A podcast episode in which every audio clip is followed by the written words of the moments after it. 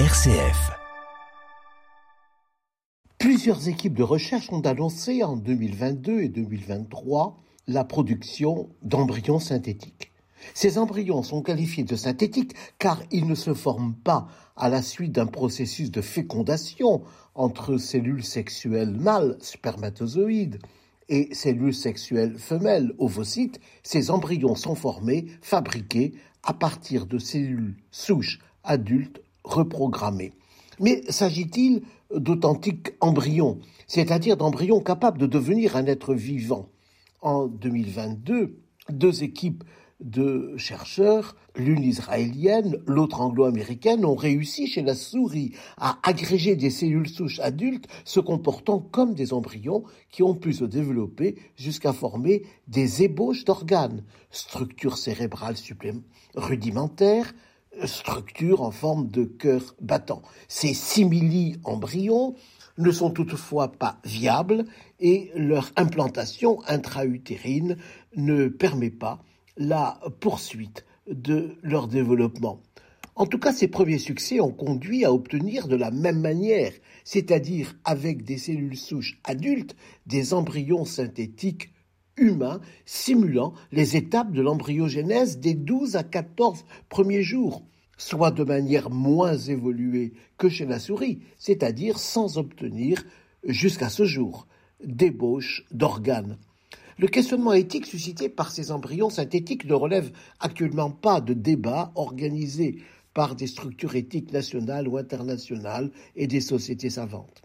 La première question est celle de savoir si ces embryons synthétiques, ces simili-embryons, doivent ou non être considérés comme des embryons. Les chercheurs s'en défendent et présentent même ces embryons synthétiques comme une alternative éthique et technique à l'utilisation d'embryons naturels. Il a même été ajouté que ces embryons synthétiques permettent d'éviter de recourir à des embryons humains pour étudier les stades précoces du développement embryonnaire. Mais si les efforts des chercheurs tendent à ce que ces embryons ressemblent de plus en plus à des embryons classiques étant autorisés sur un plan éthique à les traiter de manière différente. Dès lors se pose la question de l'intentionnalité à long terme des chercheurs, car faire que ces embryons ressemblent de plus en plus à des embryons classiques ne veut-il pas dire que l'on souhaite prolonger leur viabilité et dès lors ne, ne sera-t-on pas tenté un jour de les implanter dans un utérus? Cette éventualité, actuellement écartée par les chercheurs,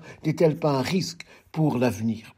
Néanmoins, le but affiché aujourd'hui est de produire des embryons synthétiques, non pas de 14 jours, mais de 50 à 60 jours, donc avec des organes formés, l'imprimante étant ainsi considérée comme la meilleure bio-imprimante capable de fabriquer des organes et des tissus. Ainsi est visée la transplantation d'organes, tandis que les sociétés de biotechnologie espèrent aussi utiliser ces modèles embryonnaires pour accroître la longévité et la fertilité humaine. C'est ainsi que ces recherches ont des échos transhumanistes. De telles perspectives qui ne concerneraient qu'une minorité d'humains dans un monde de plus en plus peuplé où euh, euh, dominent les misères et la guerre, inclinent-elles, selon l'expression de Jonas, à l'espérance ou à la peur? Croire que la science doive conduire à produire des êtres humains immortels et fertiles ne reviendrait-il pas à nier la possibilité même pour l'humanité de survivre dans un monde limité dans l'espace, mais qui n'aurait pas su définir des limites éthiques à assigner aux technosciences?